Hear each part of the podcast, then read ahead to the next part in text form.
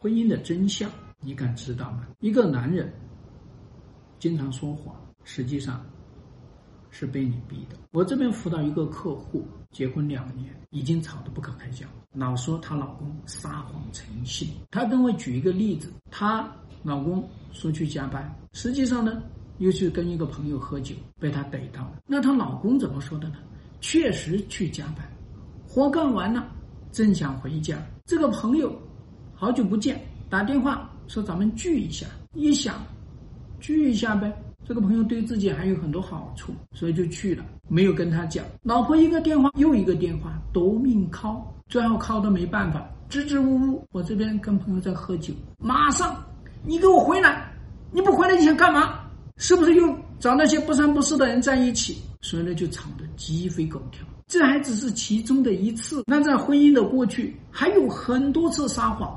你会发现，他为什么要撒谎？他撒谎的目的只有一个：避免他这个老婆的纠缠，避免夫妻两个人吵架。所以，各位姐妹，你知道婚姻里面的谎言怎么来定义吗？他过滤掉对你有害的信息，来让他获益，那才叫谎言。我这边辅导有一个客户。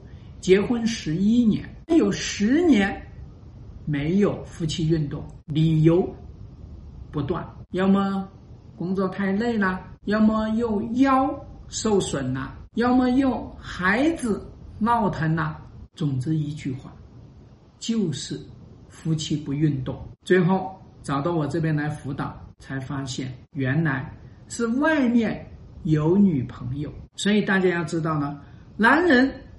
的谎言，男人的撒谎，一定要看他的目的和动机，他到底是为了什么？在婚姻里面呢，没有是非，也没有非黑即白，他是为了有利于你们夫妻关系的存续，这个就是叫做善意。当他用一个善意的谎言或者善意的借口。你怎么来面对？你是跟他一哭二闹三上吊，还是逼他讲真相，还是跟他闹离婚？你会很好的处理，那么你们两个人就会越过越好。那么他也没有必要去撒谎，谎言的背后都有大量的故事。姐妹们，你们去想一想。我是朱生勇，欢迎大家关注我，教你管理婚姻。